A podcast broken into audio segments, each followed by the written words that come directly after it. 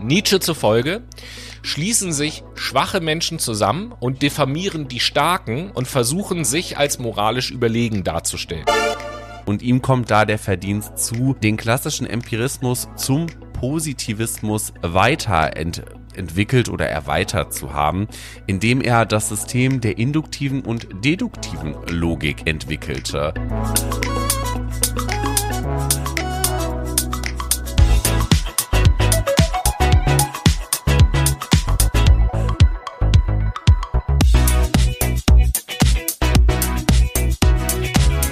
Einen wunderschönen guten Tag, liebe Menschen. Herzlich willkommen zu einer neuen Folge in diesem wundervollen Jahr 2023. Zu einer ersten Folge. Ja, zu einer ersten Folge. Die erste Folge im neuen Jahr 2023. Ihr habt ihn ja auch schon gehört. Tobi ist auch mit am Start. Moin. Frohes Neues, Tobi, an dieser Stelle. Ja, frohes Neues zurück. Frohes Neues äh, an euch, liebe Brainies da draußen, an den Volksempfängern. Wir freuen uns auf jeden Fall wieder da zu sein, so Ganz wie wir uns genau. immer freuen, wenn auch eine Pause wieder zu Ende ist und wir endlich wieder weitermachen können und euch äh, interessantes Wissen durch die Ohren ins Hirn stopfen können. Genau, so ist das. Tolles, Was machen wir denn heute? Tolles Intro, Tobi. Erstmal möchten wir euch begrüßen von der sonnigen Seite. Ah. Wir sind heute in Uruguay oder aus Uruguay und möchten euch begrüßen mit Freiheit oder Tod.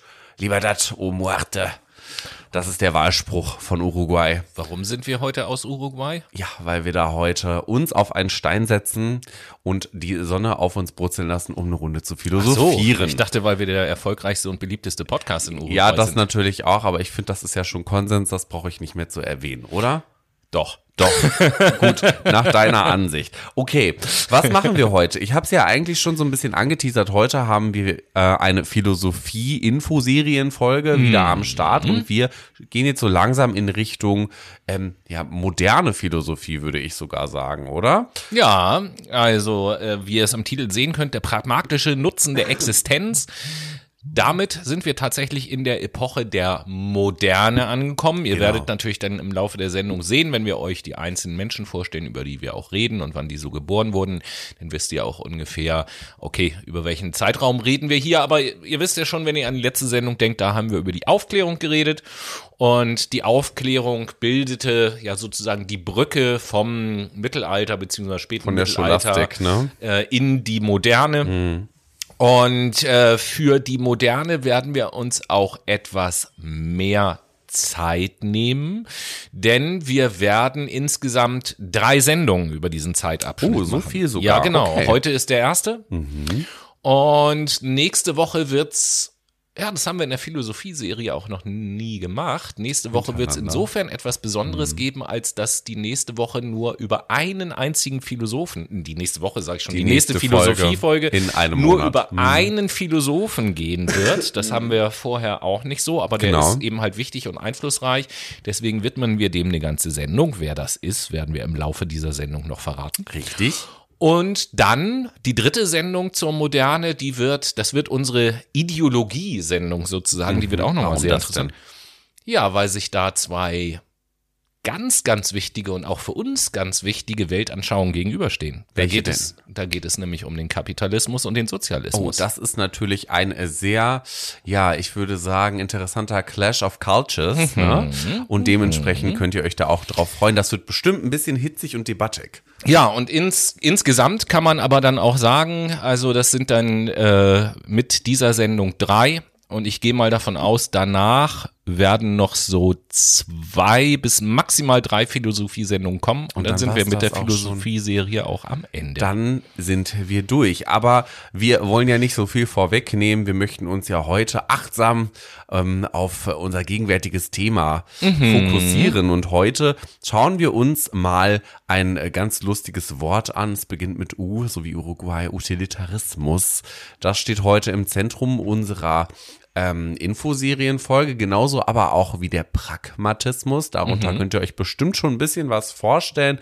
Und zu guter Letzt werden wir nochmal einen kleinen Exkurs in die Existenz- oder Existenzialpsychologie, äh, Psychologie, Philosophie wagen und ähm, runden dann quasi einmal, ja, damit ab, würde ich sagen. Und damit können wir eigentlich quasi schon ein bisschen reinstarten, ne?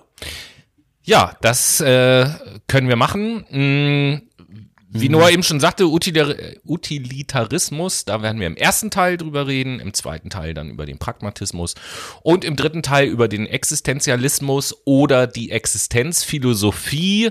Warum sage ich an dieser Stelle oder? Das ist nicht ganz dasselbe. Der Existenzialismus ist aus der Existenzphilosophie quasi erwachsen. Konzept, und ne? wir werden heute in der Sendung über zwei berühmte, sehr berühmte Vertreter des, äh, der Existenzphilosophie reden, die dann sozusagen den Existenzialismus begründet haben. So muss man sich das vorstellen. Und anfangen wollen wir aber mit dem schönen Wort Utilitarismus. Was heißt das denn? Ja, der Utilitarismus stammt von dem lateinischen Wort utilitas und das bedeutet Nutzen beziehungsweise Vorteil.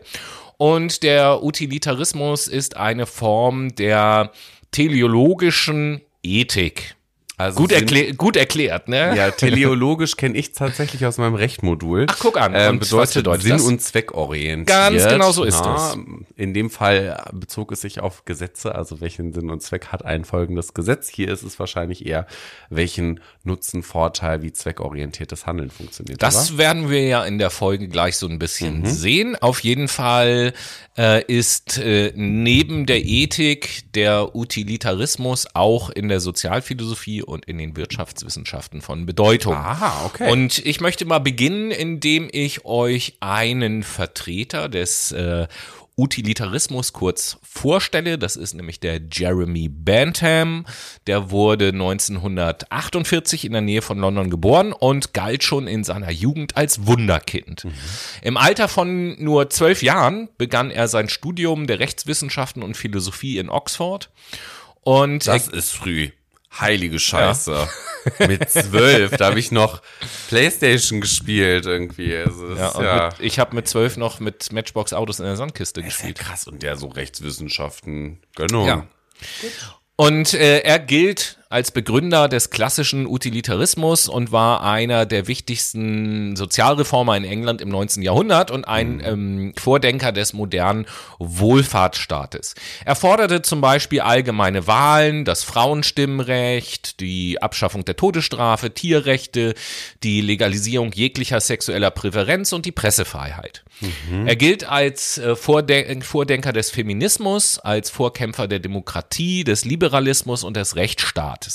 Allerdings muss man auch sagen, war er Befürworter von Wucherzinsen, lieferte Argumente für einen legitimen Einsatz von Folter und entwickelte mit dem Panop Panoptikum ein Modellgefängnis, welches nach Michel Foucaults, äh, nach Michel Foucault als Symbol für den Überwachungs- und Herrschaftsstrukturen der, der modernen Zivilgesellschaft gilt. Also ein Gefängnis nach seinen Vorstellungen sind auch rund um die Welt gebaut worden. Dieses Panoptikum bedeutet letzten Endes, das sind in der Regel, da sind die Gefängnistrakte so kreisförmig gebaut. So ein bisschen wie so ein Und- Oktagon, ne? Ja, so ein bisschen. Und die Zellen sind halt außen.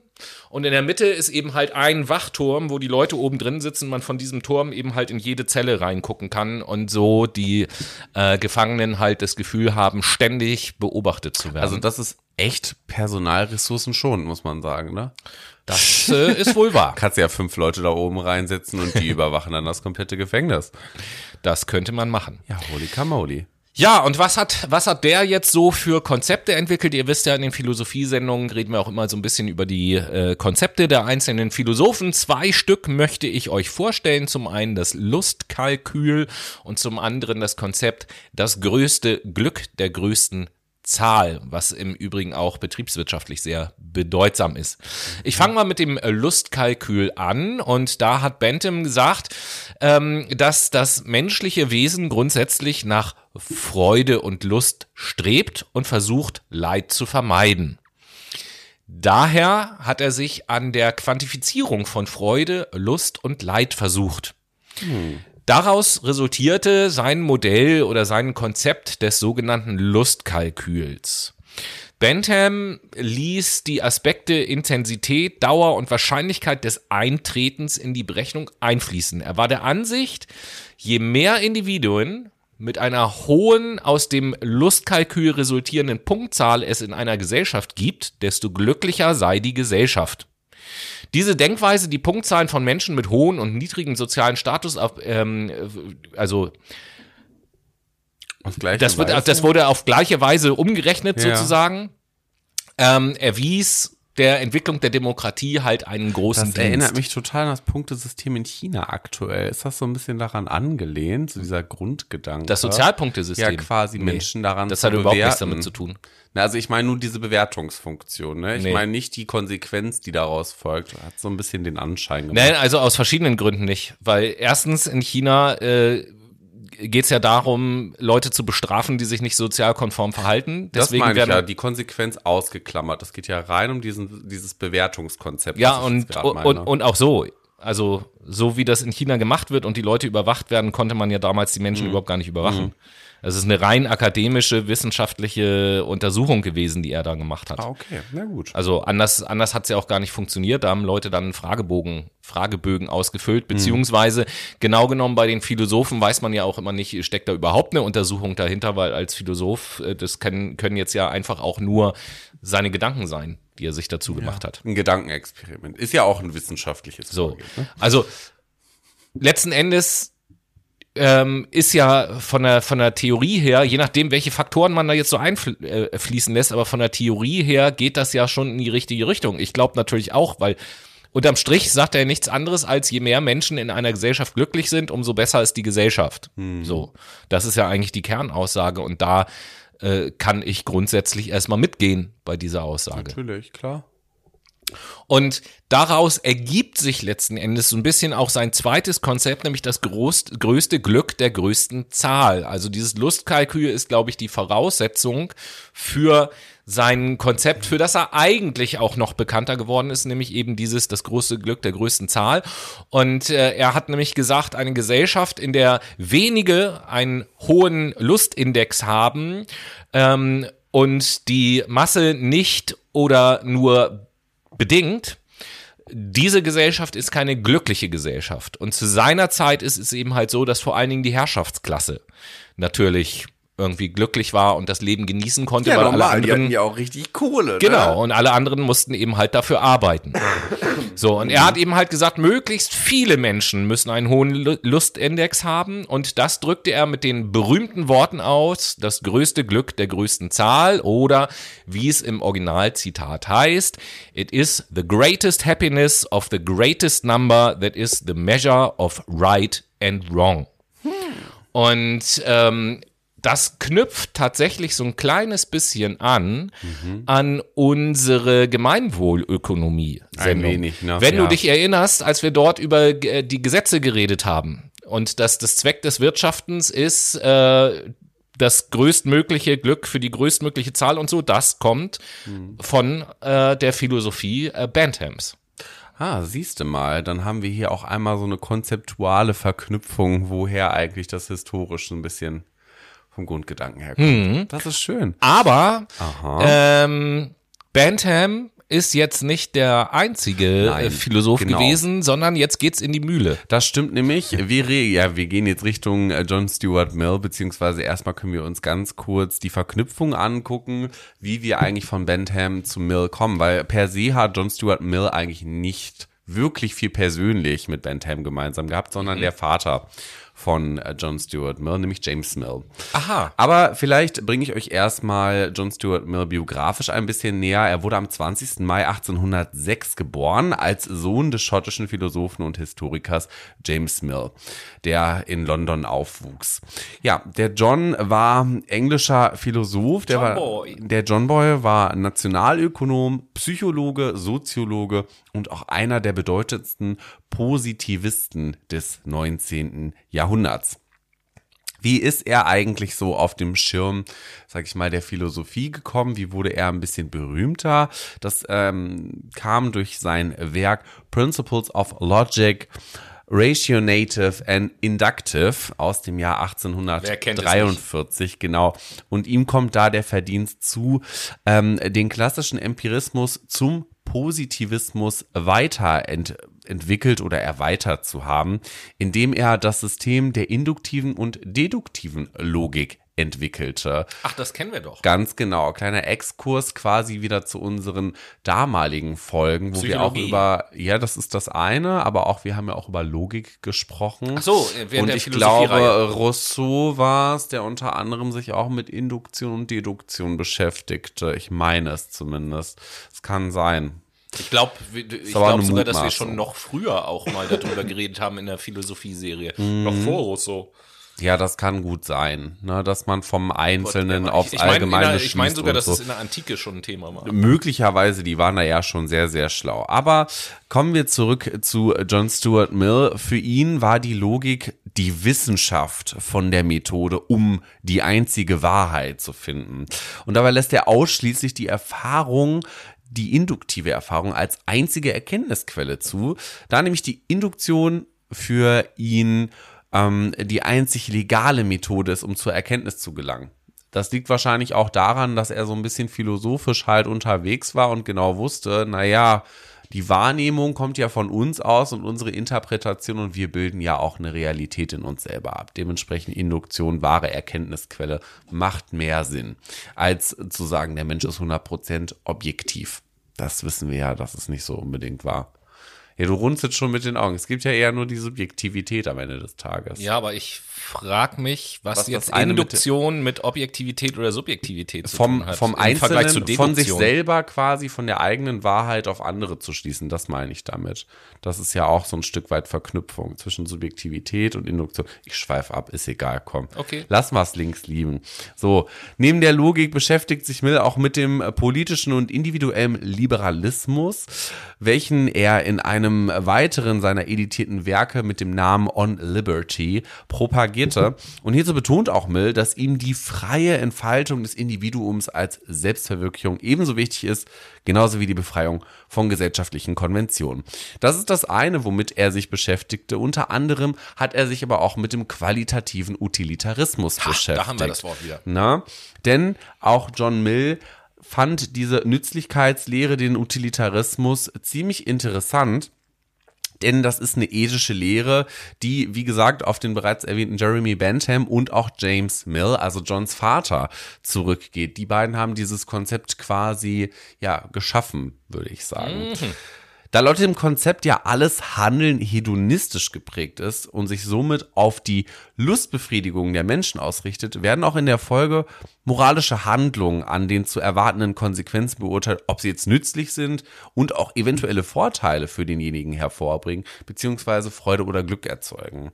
Ja, und wie ihr euch denken könnt, wurde John Mill von seinem Vater natürlich utilitaristisch erzogen. So, das heißt, er hat's hautnah mitbekommen. Allerdings grenzt sich John in einigen Punkten vom klassischen Konzept seines Vaters und von Bentham ab und erweitert dieses, um das quantitative Maß für Glück und Zufriedenheit zur Bewertung und Beurteilung von Verhalten und den qualitativen Faktoren des Vergnügens ich beschreibe das jetzt einmal mal kurz um. Beim quantitativen Utilitarismus kommt es nur darauf an, wie viel Freude und Schmerz jemand empfindet. Beim qualitativen Utilitarismus hingegen ist auch die Qualität des Vergnügens oder der vergnügungsähnlichen Gefühle total wichtig. Einige Arten von Vergnügen werden also als wertvoller und wünschenswerter angesehen als andere.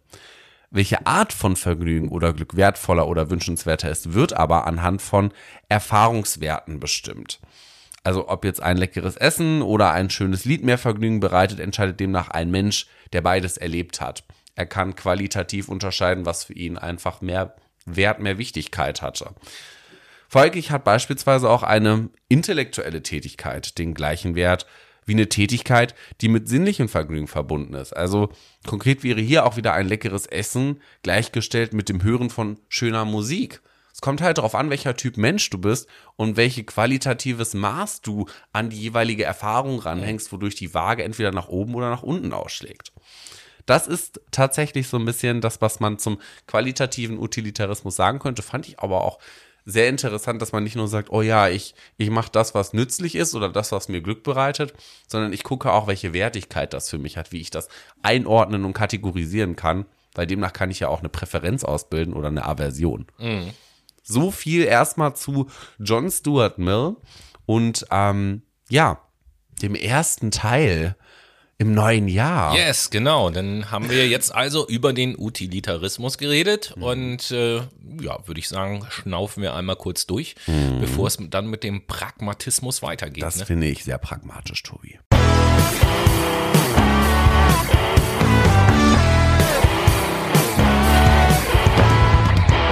Und hier ist sie endlich wieder, auch im neuen Jahr, die Late Machado Playlist, eure Qualitätsplaylist für die beste Musik der Welt. Und äh, zwei Fragen habe ich an den Noah. Bitte. Erste Frage. Ja. Wo, wo, wo und wie findet man diese Playlist? Unsere Late Machado Playlist, die findet ihr, liebe Brainies, auf Spotify, indem ihr in die Suchzeile Late Machado eingibt oder ihr folgt uns auf Instagram und dort im Highlights-Ordner. Playlist und wichtige Links. Klickt ihr oben links auf Playlist öffnen und dann seid ihr auch schon am Start. Das Folgen bei Instagram ist die bessere Alternative, weil ihr mit Sicherheit nicht wisst, wie man Late mit Shido schreibt. Genau. Ähm, zweite Frage, was für einen Song haust du auf die Playlist? Heute ein Song von der Ellie Golding. Die Ellie Golding. Slow Grenade heißt er und der kommt straight auf die Late Machado Playlist. Tobi, hm. du was setzt ja. du für einen Song drauf? Wie das für mich und meinen Musikgeschmack typisch ist, mhm. setze ich heute natürlich einen Deutsch-Rap-Song auf die Playlist. Aha. genau. Das ist ja mal was Neues. Ja, und äh, weil wir uns ja in einer Philosophie-Sendung bewegen, solltet ihr also die Musik dieses Songs nicht mögen, konzentriert euch mal auf den Text, der ist nämlich extremst philosophisch tatsächlich. Und zwar von dem Rapper Abstrakt setze ich das Lied Diamantgeist auf die Playlist. Nice. Und damit sind wir im zweiten Teil unserer hm, ja, neuen Infoserie, könnte man nicht sagen, aber unserer Infoserie über Philosophie im neuen Jahr. Und wir haben gerade eben über den Utilitarismus gesprochen, über die Nützlichkeitslehre quasi. Und jetzt wollen wir so ein bisschen in die, ja, praktische Richtung oder in die praktische Ecke der Philosophie stiefeln. Wir wollen uns den Pragmatismus ein wenig näher anschauen. Aha. Genau. Pragmatismus, was ist, ist das, das denn? Das dachte ich mir, dass du das fragst. Der Pragmatismus ist eine philosophische Strömung, die die lebenspraktische Bedeutung des Philosophierens, also das Nachdenken und auch das Reflektieren der Gedanken in den Mittelpunkt stellt und danach fragt, welchen Nutzen eigentlich unterschiedliche Handlungen, Ideen, Wertungen und so weiter und so fort bewirken. Aus Sicht des Pragmatismus ist die Trennung hier zwischen einer körperlich realen Welt und einer geistig abstrakten Welt falsch. Also Körper und Geist quasi verfließen eher mehr gesagt ineinander. Vielmehr müssen auch hier die geistigen Fähigkeiten des Menschen als zusätzliche Möglichkeit der Erfassung und auch der nutzenbringenden Gestaltung der Welt verstanden werden. Das heißt, das intellektuelle Schaffen muss immer wieder in die tatsächliche Welt geführt werden und sich auch dort als praktisch und nützlich bewähren. Und es gibt einige Vertreter des Pragmatismus, die wir uns jetzt im kommenden Abschnitt näher anschauen wollen. Einer ist der Charles Santiago Sandres Peirce ähm, ähm, Pierce quasi geschrieben, aber Peirce ausgesprochen. Und der wurde am 10.09.1839 in Cambridge geboren und ist am 19.04.1914 gestorben. Und das war ein US-amerikanischer Mathematiker, Philosoph, Logiker und Semiotiker. Ja, und Peirce gehört neben William James, den wir ähm, gleich nochmal uns näher anschauen werden, genauso wie John Dewey, zu einem der maßgeblichen Denker des Pragmatismus, wobei er sich aber auch später deutlich von den Entwicklungen der pragmatischen Philosophie, die sich im Laufe der Historie entwickelt hat, distanzierte, wie zum Beispiel von der relativistischen Nützlichkeitsphilosophie, die nämlich von vielen Pragmatisten als Grundprinzip der Wahrheit vermittelt wurde und dadurch auch ähm, ja einfließend mit dem Pragmatismus gelernt wurde. Dementsprechend, um sich so ein bisschen zu distanzieren von auch diesen, äh, dieser Nützlichkeitsphilosophie oder dem Pragmatismus der damaligen Zeit, benannte er deshalb sein Konzept nicht Pragmatismus, sondern Pragmatizismus. Mhm. Mit Z geschrieben, um da so eine deutliche, genau richtig, um nochmal so eine deutliche, ähm, ja, orthografische Ab Abgrenzung zu schaffen. Des Weiteren gilt Peirce als Begründer der modernen Semiotik, welche sich als ja, ja, Zeichentheorie mit der Wissenschaft aller Zeichensysteme beschäftigt. Und er leistete neben seinen Begründungen sehr wichtige Beiträge in der modernen Logik. Wie zum Beispiel das Einführen des Signifikanztests, der prüft, ob eine oder auch mehrere Messungen zur derselben Normalverteilung gehören wie die übrigen oder auch die Entwicklung von Standardnotationen für Prädikatenlogik erster Ordnung. Kennen wir ja alle, haben wir alles schon gehört. Er hat sich damit ja. nicht schon in seiner Freizeit mal das beschäftigt. Das dachte ich mir auch. Man merkt, dass der liebe Boy ein Mathematiker ist ne, und ein Logiker. Das interessiert uns hier natürlich an dieser Stelle etwas herzlich wenig. Ja, was uns aber schon interessiert, wenn wir in Richtung Wissenschaftstheorie schauen, ist, dass Peirce sich auch mit logischen Schlussfolgerungsweisen beschäftigte und führte auch neben der bekannten Induktion und Deduktion die Abduktion, also die Hypothese als dritte Schlussfolgerung in die Logik ein. Ja, und aus der Abfolge von Abduktion, Deduktion und auch Induktion entwickelt er dadurch schlussendlich einen Erkenntnis- und wissenschaftstheoretischen Ansatz.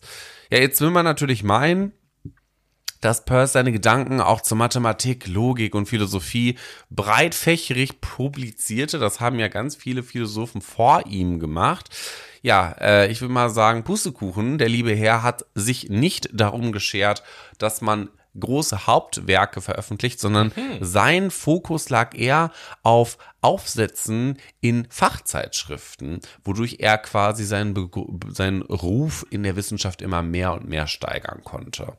Auch nicht schlecht. Also quasi so ein bisschen das, was auch heutzutage die ganzen Wissenschaftler machen, ne? Ja. Wenn du eine peer-reviewed Studie in die ganzen klassischen Magazine reingeballert bekommst, dann bist du der King. Nicht klassisch, sondern tatsächlich musste ich ja auch lernen, dass es ähnlich wie bei der Bonität von Staaten, auch mhm. bei Magazinen, in denen man Veröffentlichungen Ratings gibt, was für ein Magazin das ist. Das gibt A-Ratings und B-Ratings und C-Ratings. Und natürlich so, musst du in Magazinen veröffentlichen, die ein A-Rating haben. Das zählt ja, viel sowas mehr. Sowas wie Nature so. zum Beispiel, ne? wenn wir jetzt mal Richtung Philosophie gucken, äh, Psychologie, pardon. Genau, sowas zum Beispiel. Aber ähm, ich möchte eigentlich. An dieser Stelle, Entschuldigung, an dieser Stelle, ja. wo wir gerade äh, das äh, Wort Magazine nennen, mhm. äh, vielleicht habt ihr es kürzlich in unserer Insta-Story gesehen, möchte ich an dieser Stelle nochmal kurz für ein Magazin Werbung machen, was ich kürzlich Star. entdeckt habe, für das Magazin Agora 42. Ein philosophisches Wirtschaftsmagazin. Äh, guckt euch mal die Homepage an oder kauft euch mal eine Ausgabe und lest euch das mal durch. Sehr, sehr gut. Auf jeden Fall. Ich blätter nächste Woche direkt durch. Da haben wir schon. Ach, da liegt sie ja schon. Die neue Agora. Ja, wie bekomme ich diesen Herbst fett weg? Und zwar auf ganz gesunde Weise. Mhm. Nein, Spaß. Ich habe Ulrike Hermann gerade in dem Magazin gesehen. Richtig. Die gute. Die mag ich ja auch.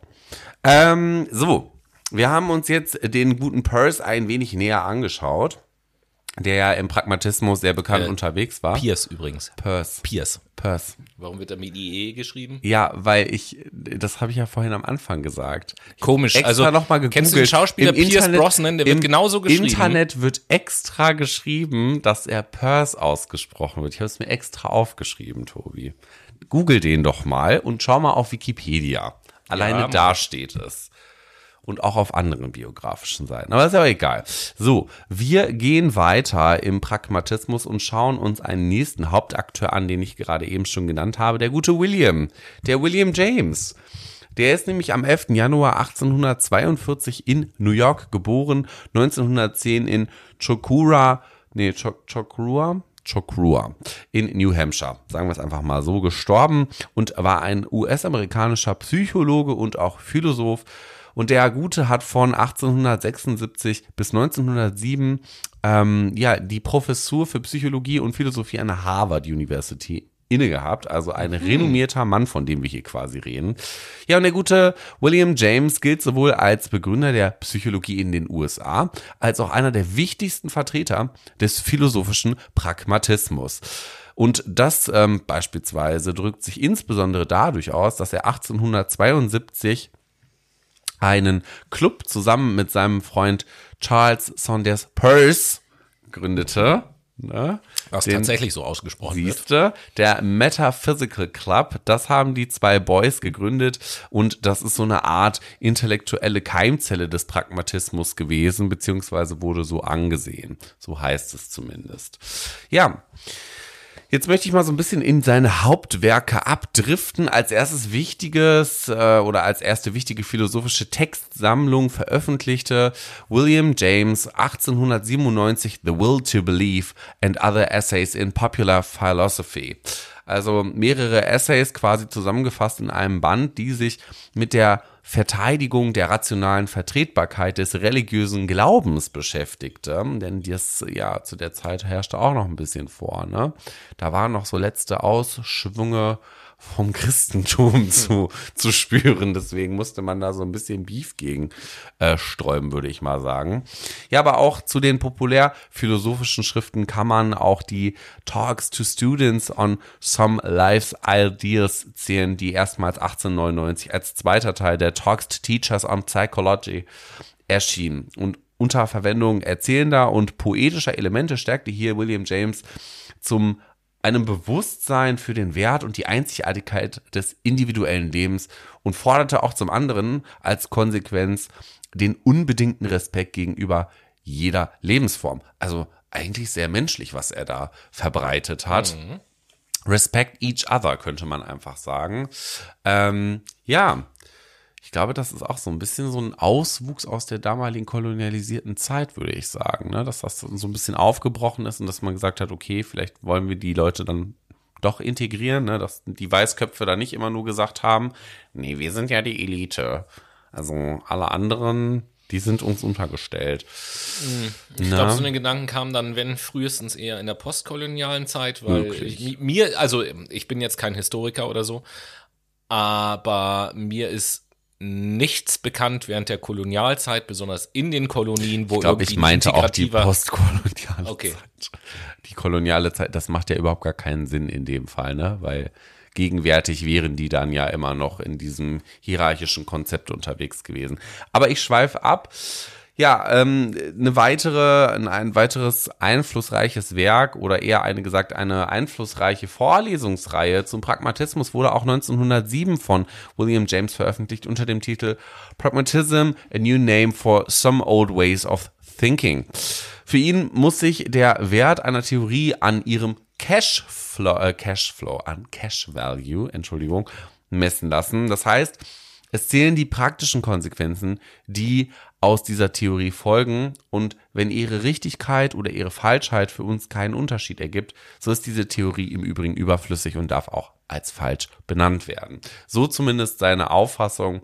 Also für ihn war, die war der Pragmatismus da auch eher so ein bisschen, naja, an die Nützlichkeit angelehnt, sag ich mal. Ne? Also bringt das was? Ja, nein. Wenn nicht, dann ist es auch einfach falsch. Hm. So sieht das aus. Und dann müssen wir eigentlich noch einen dritten ja. ähm, Protagonisten benennen, den John Dewey. Dewey, Dewey, ne? Also ich würde sagen John Dewey. Dewey? Mhm. Nee, so. Kurz drüber nachdenken. Ja. Ich, ich sag's einfach. John, John Dewey. D-E-W-E-Y. Ja, wie bei Mountain Dew. Mountain Dew wird auch D-E-W geschrieben. Ja. Mhm. Ja, okay, dann Dewey. Dewey. Also John Dewey, um den geht's. Äh, die alte Socke wurde geboren 20. Oktober 1859 in Burlington. Was für ein Wortwitz. Und ist gestorben am 1. Juni 1952 in New York. Er war äh, auch interessante Kombi, Philosoph und Pädagoge. Hm. Äh, ja, das wird auch gleich eine ganz große Rolle spielen. Eine gute Kombi. Ja, weil er, also, ja, ihr werdet es sehen. Ich erzähle ja jetzt gleich ein bisschen über ihn. Ähm, nach seinem Studium hat er erstmal zwei Jahre lang als Highschool-Lehrer gearbeitet, bevor er dann 1884 an eine Uni gegangen ist und dort promoviert hat. Über die haben wir in einem ganz anderen Kontext schon häufig geredet, über Jetzt diese bin Uni. Ich gespannt. Nämlich an der Johns Hopkins University. Ja. Genau. Dort hat er promoviert. Äh, er hat dann eine Philosophie an verschiedenen Unis gelehrt und war sogar eine Zeit lang Präsident der American Psychological Association. Der APA. Ganz genau so ist es. Äh, philosophisch ist das ein Mensch, der mh, während seines Lebens, sagen wir mal, eine philosophische Entwicklung durchgemacht Jetzt hat. Wird spannend. Gestartet ist er als Anhänger des äh, Hegelschen Idealismus. Da mhm. werden wir in der übernächsten Sendung über Hegel noch drüber reden. Was ein Hegel. Und er hat sich dann zur sogenannten empirischen Philosophie gewendet und die mhm. gehört in den Bereich des Pragmatismus natürlich hinein. Er ist der Meinung, dass Wissen an sich keinen Wert hat. Er befürwortet den Instrumentalismus, wonach Wissen dem Menschen ein nützliches Werkzeug sein müsse. Also Wissen hat zwar keinen Wert, aber Wissen ist ein nützliches Werkzeug. Ja, Und mit einem Werkzeug kann ich dann Wert erschaffen. So. Er verteidigt die Naturwissenschaften, denen von Seiten der Philosophie ja oft vorgeworfen wird, sie können keine exakte Wissenschaft sein, weil es ihr an der natürlichen Grundlage fehlt. Also alle Grundlagen der Naturwissenschaften sind ja menschlich gemachte Konzepte. Und außerdem, aus, äh, das war so die Kritik damals, außerdem äh, kann ja ähm, das, was die Naturwissenschaft macht, die kann ja nur an konkreten Phänomenen demonstriert werden und daher kann man keine Aussage über den eigentlichen Wahrheitsgehalt treffen. Und äh, das gesteht Dewey zwar auch zu, aber er sagt trotzdem, dass man Wissenschaft aus, auf diesen Grundlagen betreiben könne. Er proklamiert hierfür die sorgfältige Auswahl der Methode und die Transparenz und Begründung jedes Verfahrensschrittes. Und das ist letzten Endes die Grundlage für das, was wir heute ganz normal an der Uni über Forschungsmethoden und wissenschaftliches Arbeiten lernen. Also Genau. in dem Bereich äh, hat er sehr viel äh, dazu beigetragen. Er behauptet auch, dass äh, in der Geschichte der Philosophie es eigentlich nie eine eigenständige Philosophie gegeben hat. Bisher, so seine Aussage, war es immer nur eine Mischform aus Theologie und Naturforschung und daher wollte er die Philosophie, Philosophie im traditionellen Sinne abschaffen und sie zur Grundlage einer, wie er sagte, neuen Konzeption von äh, Philosophie zu machen. Darüber hinaus war er auch äh, politisch sehr aktiv und er war ein glühender Verehrer der Idee der Demokratie. Jetzt muss man sich natürlich oder äh, stellen sich vielleicht viele die Frage, wieso der Idee der Demokratie und nicht der Demokratie selbst. Wir müssen uns in die Zeit von damals versetzen. Da war Demokratie noch eine Idee und wurde längst, war längst nicht in so vielen Ländern selbstverständlich wie heute. Nee, da waren wir eher in der Anarchie unterwegs.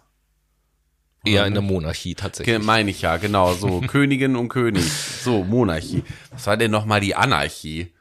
die Herrschaft von keinem. Ah. Und die Regellosigkeit und jeder macht, was er will. Ja, okay, gut, das habe ich anders im Kopf gehabt. Gut, dass wir drüber gesprochen haben. Habe ich wieder was mitgenommen. Also, er war glühender Verehrer der Idee der Demokratie und setzte sich auch für die Demokratisierung so gut wie aller Lebensbereiche ein. Ähm, und in der Pädagogik und Psychologie hat er sich einen Namen gemacht als einer, das wirst du begrifflich auch kennen, als einer der Hauptvertreter der konstruktivistischen Lerntheorie. Ja. Wir Genau. alle ähm, quasi konstruieren unsere eigene Realität.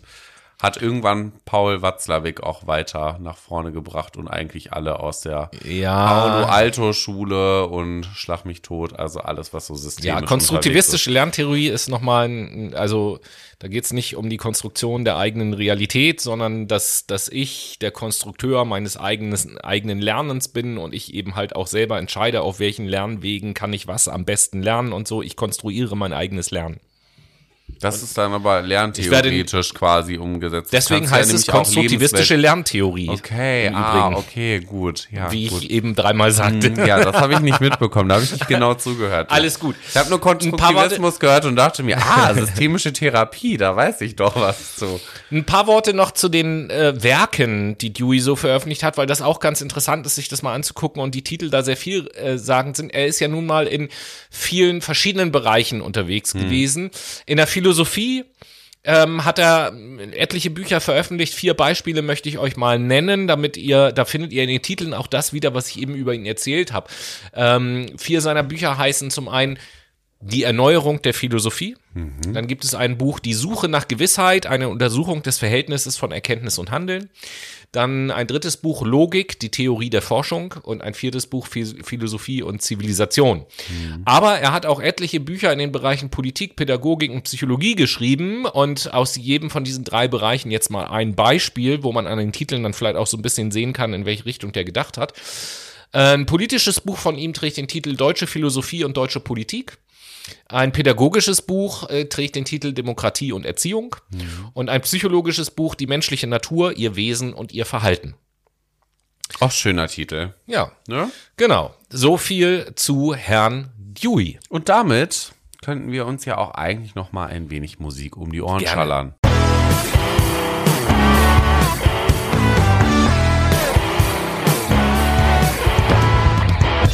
Und hier ist sie zum zweiten Mal in dieser Sendung, die sehr gute Late Machado Playlist. Oh ja. Nein, ich beantworte jetzt nicht noch mal, wo man die findet. Spult Hm, schade. zurück. Na gut, äh, dann beantwortest du aber hoffentlich die Frage, was du jetzt als zweiten Song Ja, aber natürlich, sehr gerne. Heute ein Song von der Miley, die Miley Cyrus. Und der Song heißt Slide Away. Und was setzt du auf die Playlist, Tobi? Jo, ich setz auf die Playlist von der Band Everclear das Lied Father of Mine.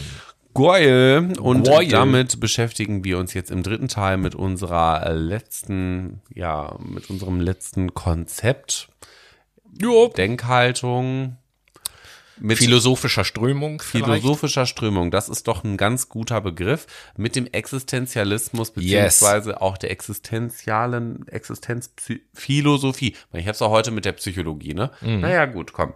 Aber, Tobi, wie wird denn eigentlich der Existenzialismus definiert? Ja, also der Existenzialismus ist eine überwiegend französische Sache, eine französische Strömung der französisch. Existenzphilosophie. Um Baguette Magique?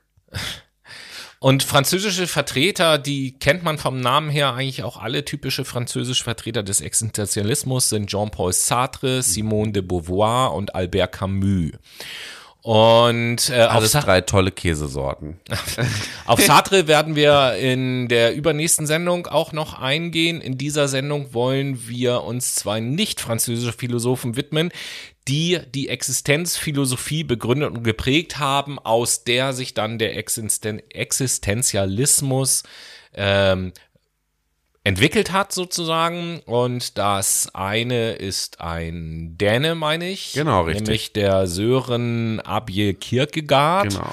Und der zweite wird der Friedrich Wilhelm Nietzsche sein, den Mhm. ihr garantiert kennt. Aber zunächst mal beginnt der Noah mit dem lebensfrohen Kierkegaard. Genau, der Sören, der Gute. Sören Abje Kierkegaard ist am 5. Mai 1813 in Kopenhagen geboren und 1855 gestorben. Wie ihr merkt, der wurde nicht allzu alt. Das war ein dänischer Philosoph, Essayist, evangelisch-lutherischer Theologe und religiöser Schriftsteller. Und der Gute veröffentlichte unter verschiedenen Pseudonymen Schriften, in denen er sich als engagierter Verfechter der Idee des Christentums gegen die Realität der Christenheit zeigt. Auch wird Kierkegaard vielfach als Wegbereiter der Existenzphilosophie oder gar als deren erster Vertreter aufgefasst. Und des Weiteren gilt er als der führende dänische Philosoph, als bedeutender Prosastilist und zählt auch zu den wichtigen Vertretern von Dänemarks goldenem Zeitalter. Der Gute hat sich verschiedene Konzepte ausgedacht. Einmal entweder oder die subjektive Wahrheit, die Ausnahme und spricht halt auch über die drei Stadien der ähm, Existenz. Slow down, slow down. Was sind denn das alles für Konzepte? das sind viele Konzepte. Aber ich möchte als erstes äh, tatsächlich mit den drei Stadien der Existenz starten. Das klingt spannend.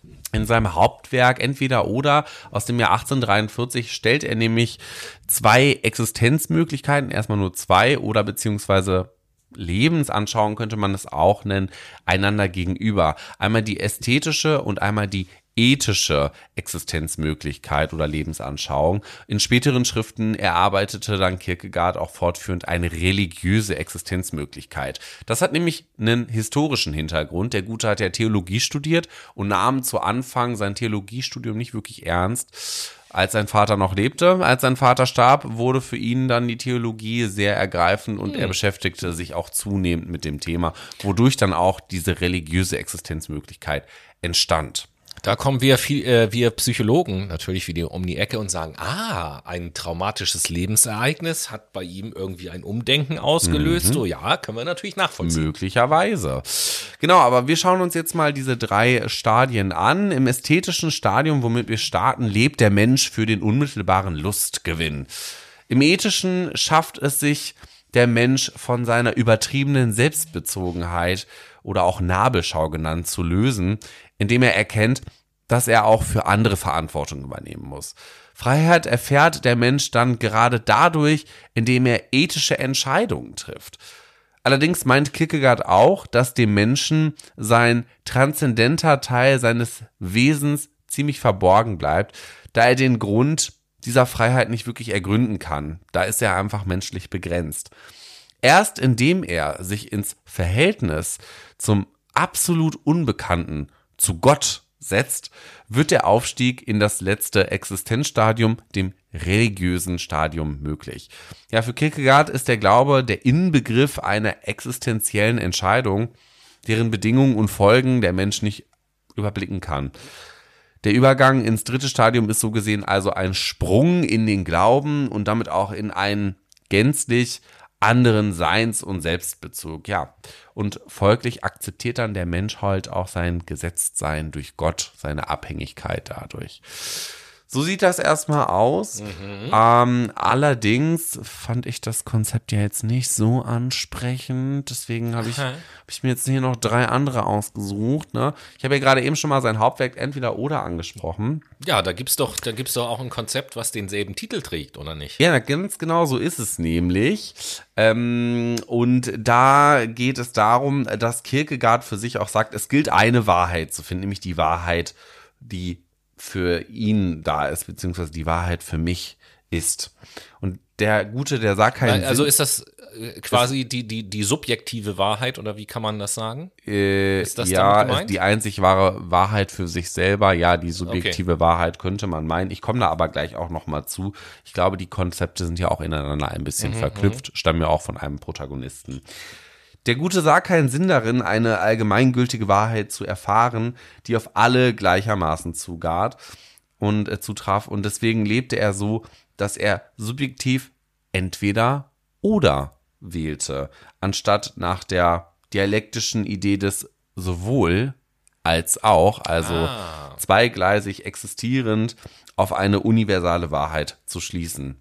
Es gibt nur die eine für ihn die eine oder keine. Ja, okay. Also wir, wir wissen, äh, dass objektiv gesehen in der Welt es sowohl als auch gibt.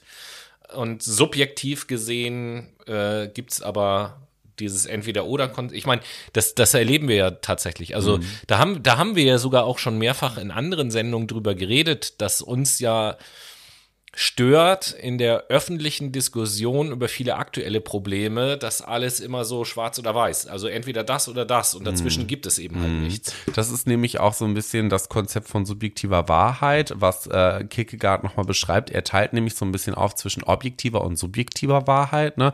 Objektiv wäre jetzt zum Beispiel, Tobi, die Flasche hier ist, die ich in der Hand halte, die ist grün, oder? Du würdest jetzt nicht sagen, die ist blau, sondern du würdest schon sagen, die ist grün. Ja. Gut, dann haben wir jetzt eine objektive Wahrheit im Konsens für uns beide, dass objektiv gesehen diese Flasche ähm, grün ist. Ja, Wenn ich schon da, schon da liegt ein Fehler drinne, weil auch objektiv gesehen diese Flasche trotz allem nicht grün ist. Das Objektive, was ich mir was ich nur sagen kann, ist, dass die Flasche aus einem Material ist, was mhm. das Licht oder Teile des Lichts so absorbiert, dass sie uns grün erscheint wie gut, weißt du? dass wir drüber gesprochen haben. Super, dass du das nochmal angebracht hast. Dann könnten wir ja quasi sagen, die subjektive Wahrheit für mich ist jetzt, die Flasche ist grün, für dich auch. Und objektiv gesehen haben wir ja hier eigentlich ähm, ein, eine Reflexion von Material quasi, wodurch dann die Farbe grün erzeugt wird. Hm. So. Aber auch nur für Menschen, die nicht farbenblind sind. Ganz also genau so ist es das wäre ziemlich schlecht. Dann könnte man das Farbenbeispiel getrost in die Tonne treten. Aber es gibt ja auch Ausnahmen. ha, was da, für eine geschickte Überleitung. Und da kommen wir jetzt tatsächlich zum äh, nächsten. Genau. Und zwar war es für Kierkegaard auch wichtig, ein Leben mit Bedeutung zu führen. Und ein Leben mit Bedeutung war für ihn ein Leben als Ausnahme, in der er nicht in der Masse in Vergessenheit geriet, sondern auch als einziger für gewisse Dinge einstand, an die er selbst glaube. In dem Fall waren das halt für ihn Gott. Ne? Er war halt ziemlich religiös und damit ja, stand er auch ein und ähm, konnte sich so ein bisschen abgrenzen. Ein anderes Beispiel für eine Ausnahme für ihn ist halt, also eine Ausnahme zu sein, um sich von anderen abzugrenzen halt. Man könnte es auch eigentlich als Einzigartigkeit betiteln. Ich glaube, das ist ein bisschen greifbarer. Naja, aber äh, heutzutage ist es für uns natürlich auch viel selbstverständlicher davon zu reden, dass jedes Individuum einzigartig ja, ist. Das war natürlich damals, war die Erkenntnis noch nicht so verbreitet. Ganz genau so ist es nämlich. Anderes Beispiel für eine Ausnahme wäre, selbst wenn mich jetzt Einsamkeit, Unsicherheit und Verzweiflung zu erdrücken drohen, bewahre ich mir meine eigenen Werte. Na, also auch die können eine Ausnahme zu meinem Leid darstellen ähm, und quasi die Sonnenseite meines Lebens so ein bisschen darstellen. Also das ist mit der Ausnahme gemeint, wenn man die Einzigartigkeit äh, synonym dazu verwenden möchte. Ich glaube, dann ist das schon ziemlich greifbarer oder vielleicht auch ein, ein, ein Gegenteil, ein Kontrast. Dies wären auch nochmal Synonyme, die man nutzen könnte. So viel erstmal zu Kierkegaard. Das ist ein äh, sehr vielseitiger Dude gewesen, der im Übrigen an Depressionen gestorben ist, weil er sich äh, schlussendlich selbst umgebracht hat. Ähm, ja, deswegen auch nicht so alt geworden. Äh, eine interessante Parallele, äh, was das Alter angeht, mit dem nächsten Philosophen, den wir euch vorstellen ja, wollen, nämlich mit Friedrich Wilhelm Nietzsche. Jo. Habt ihr bestimmt schon mal alle gehört, den Namen. Der ist ja vor allen Dingen in Deutschland so mega bekannt, dass egal, ob man sich für Philosophie interessiert oder nicht, aber den Namen Nietzsche hat man schon gehört. Gelebt von 1844 bis 1900. Also der Gute ist auch nur 56 Jahre alt geworden, oh. was nicht wirklich alt ist. Äh, ganz kurz, also war Philologe und Philosoph. Ähm, mehr will ich über die Biografie noch gar nicht verraten, denn, das haben wir ja eingangs schon gesagt, wir werden nächste Woche eine, nein, nächste Woche sage ich immer, in der nächsten Philosophie-Serienausgabe eine ganze Sendung. gar nicht erwarten, oder? Dem guten Nietzsche widmen. Nee, also was bestimmt, ich kenne jetzt natürlich nicht sein Gesamtwerk und so, aber ein bisschen was von ihm kennen kenne ich und äh, es gibt halt Konzepte von ihm, von denen ich ein großer Fan bin. Mhm. Deswegen ähm, freue ich mich da schon drauf, wo wir dann die allerwichtigsten äh, oder eins seiner größten Konzepte, für das er bekannt ist, nämlich den Nihilismus, mhm. werden wir in der Sendung ausführlich besprechen. Und aus dem Nihilismus stammt eben halt auch der Ausspruch, für den Nietzsche so berühmt geworden ist, nämlich Gott ist tot.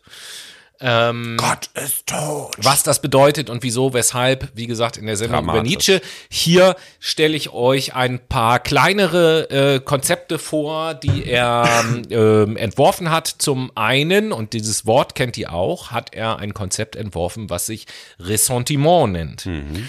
Und äh, das kennt man, Ressentiment Vorurteile vielleicht im, äh, am besten im Deutschen übersetzt. Ähm, Nietzsche nannte den Gemütszustand, in dem ein schwächerer Mensch einen starken, ihm überlegenen zum Sündenbock macht, Ressentiment. Er sagte, so kann sich auch ein unterlegener Mensch, ein körperlich unterlegener Mensch oder von einer Machtposition unterlegener Mensch moralisch überlegen fühlen.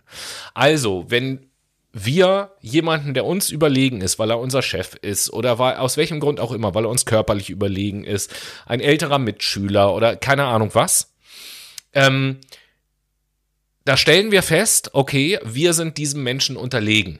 Das ist etwas, was wir nicht gerne mögen, dieses Gefühl. Und jetzt besteht natürlich immer noch die Möglichkeit, dass wir auf moralischer Ebene anfangen, diesen Menschen zu kritisieren, um uns dann moralisch überlegen zu fühlen, was wiederum ein positives Gefühl ist. Und Nietzsche glaubte, dass das Christentum die Ressentiments in den Herzen der Menschen gegen das Wort Moral ausgetauscht haben und so Ressentiments rechtfertigen. Mhm.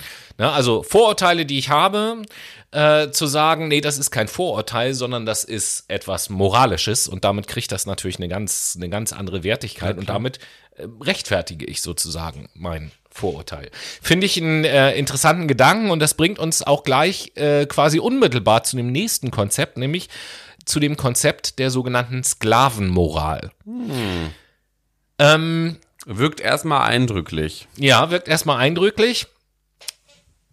Grundsätzlich muss man sagen, zum Thema Sklavenmoral, Nietzsche hat gesagt, und das ist, glaube ich, ja auch heute Common Sense, hat gesagt, stark und schwach, das gibt es in der Natur. Mhm. Gut und böse gibt es in der Natur nicht. Nietzsche zufolge schließen sich schwache Menschen zusammen und diffamieren die Starken und versuchen sich als moralisch überlegen darzustellen. Mhm. Und das kann man auf viele Diskussionen heute übertragen. Ne? Wie viele, äh, auch wir, auch wir beide machen genau das. Weil wir sagen, die Leute, die reichen, und zwar, die sollen mal gefälligst und, ne? Mhm. So. Das entspricht genau letzten Endes dem. Ähm, durch den Herdeninstinkt entsteht dann der Eindruck einer Moral, weil die Schwachen äh, sind ja in der Mehrheit. Mhm, okay. in, eigentlich in allen Gesellschaften. Mhm. Ähm, die Moral ist mit anderen Worten, laut Nietzsches Ansicht, nichts anderes als ein Überlebensinstinkt der Mehrheit. Indem ich etwas auf, das, auf die Ebene der Moral hebe, mache ich sie auch irgendwie so ein Stück weit unantastbar, wenn man so will. Und äh, da das Christentum ähm, alles, was so moralisch ist, auch gerechtfertigt hat, nannte er diese Art des Zustandekommens der Moral die Sklavenmoral. Das zu dem äh, Konzept der Sklavenmoral. Zwei gibt es noch, die wir in dieser Sendung ansprechen wollen. Das eine, ähm, der Perspektivismus, mhm. der heute eigentlich auch total Common Sense ist. Nietzsche war nämlich einer der ersten, der gesagt hat, es gibt keine objektive Wahrheit. Jedes Lebewesen nimmt die Welt auf eine individuelle Art und Weise wahr. Und ähm, da es in der Natur nichts gibt, was höherwertig oder niedrigerwertig ist, in der mhm. Natur ist alles wertfrei, ähm, sind alle Lebewesen in ihren Perspektiven gleichberechtigt. Mhm. Höherwertig ist ein dem Mensch eigentümlicher Gedanke. Es die, dieser Begriff äh, oder diese Vorstellung, dass et, irgendetwas mehr wert ist was, als was anderes, ist was rein menschliches. Woanders mhm. kommt das überhaupt nicht vor. Und diese Denkweise, individuelle Perspektive, keine objektive Wahrheit, alles gleichwertig, nennt man Perspektivismus. Mhm. Okay. Und zu guter Letzt, das letzte Konzept in dieser Sendung ist die ewige Wiederkunft. Und das hat jetzt da nichts. Ich mir gar nichts drunter vorstellen. Naja, zunächst mal könnte man ja denken, das ist ja bestimmt irgendwie so ein religiöses Konzept, ne? Leben und ja, Tod, gut, ein ewiger bei, Kreislauf, ja, Wiedergeburt, bei, bei keine Nietzsche Ahnung. weiß ich nicht unbedingt. Genau, zu Recht deine Zweifel. Äh, das hat nämlich tatsächlich auch überhaupt nichts mit dem religiösen Begriff zu tun. Ähm, ich will mal ein Bild benutzen, um da ranzukommen, äh, was es ist. Ein Bild, was auch, äh, was auch Nietzsche benutzt hat. Wenn man nämlich eine Handvoll Kieselsteine mhm. auf den Boden wirft. Ja. So. Und diese Handlung mehrmals, also viele, viele Male wiederholt, so wird sich irgendwann, wenn man die Steine auf den Boden wirft, dasselbe Muster ergeben wie beim ersten Wurf. Mhm. Rein der Wahrscheinlichkeit nach. Es kommt also zu einer Wiederholung, mhm. wenn ich es nur oft genug mache. Und Nietzsche sagt nun, wenn Zeit etwas ist, was unendlich ist, dann müssen alle kosmischen Konstellationen, die es gibt, sich irgendwann wiederholen. Mhm. Rein logisch. Das bedeutet, dass man sich Zeit nicht linear vorstellen darf, sondern als Kreislauf. Und die ein Kreislauf. Zirkularität. Genau. Ein Kreislauf, der Veränderungen abbildet, die sich, also der keine Entwicklung abbildet, sondern ja. nur Veränderungen, die sich immer wiederholen. Und das ist die ewige Wiederkunft. Okay. Alles klar. Also nichts anderes als Zirkularität am Ende für mich jetzt. Ja.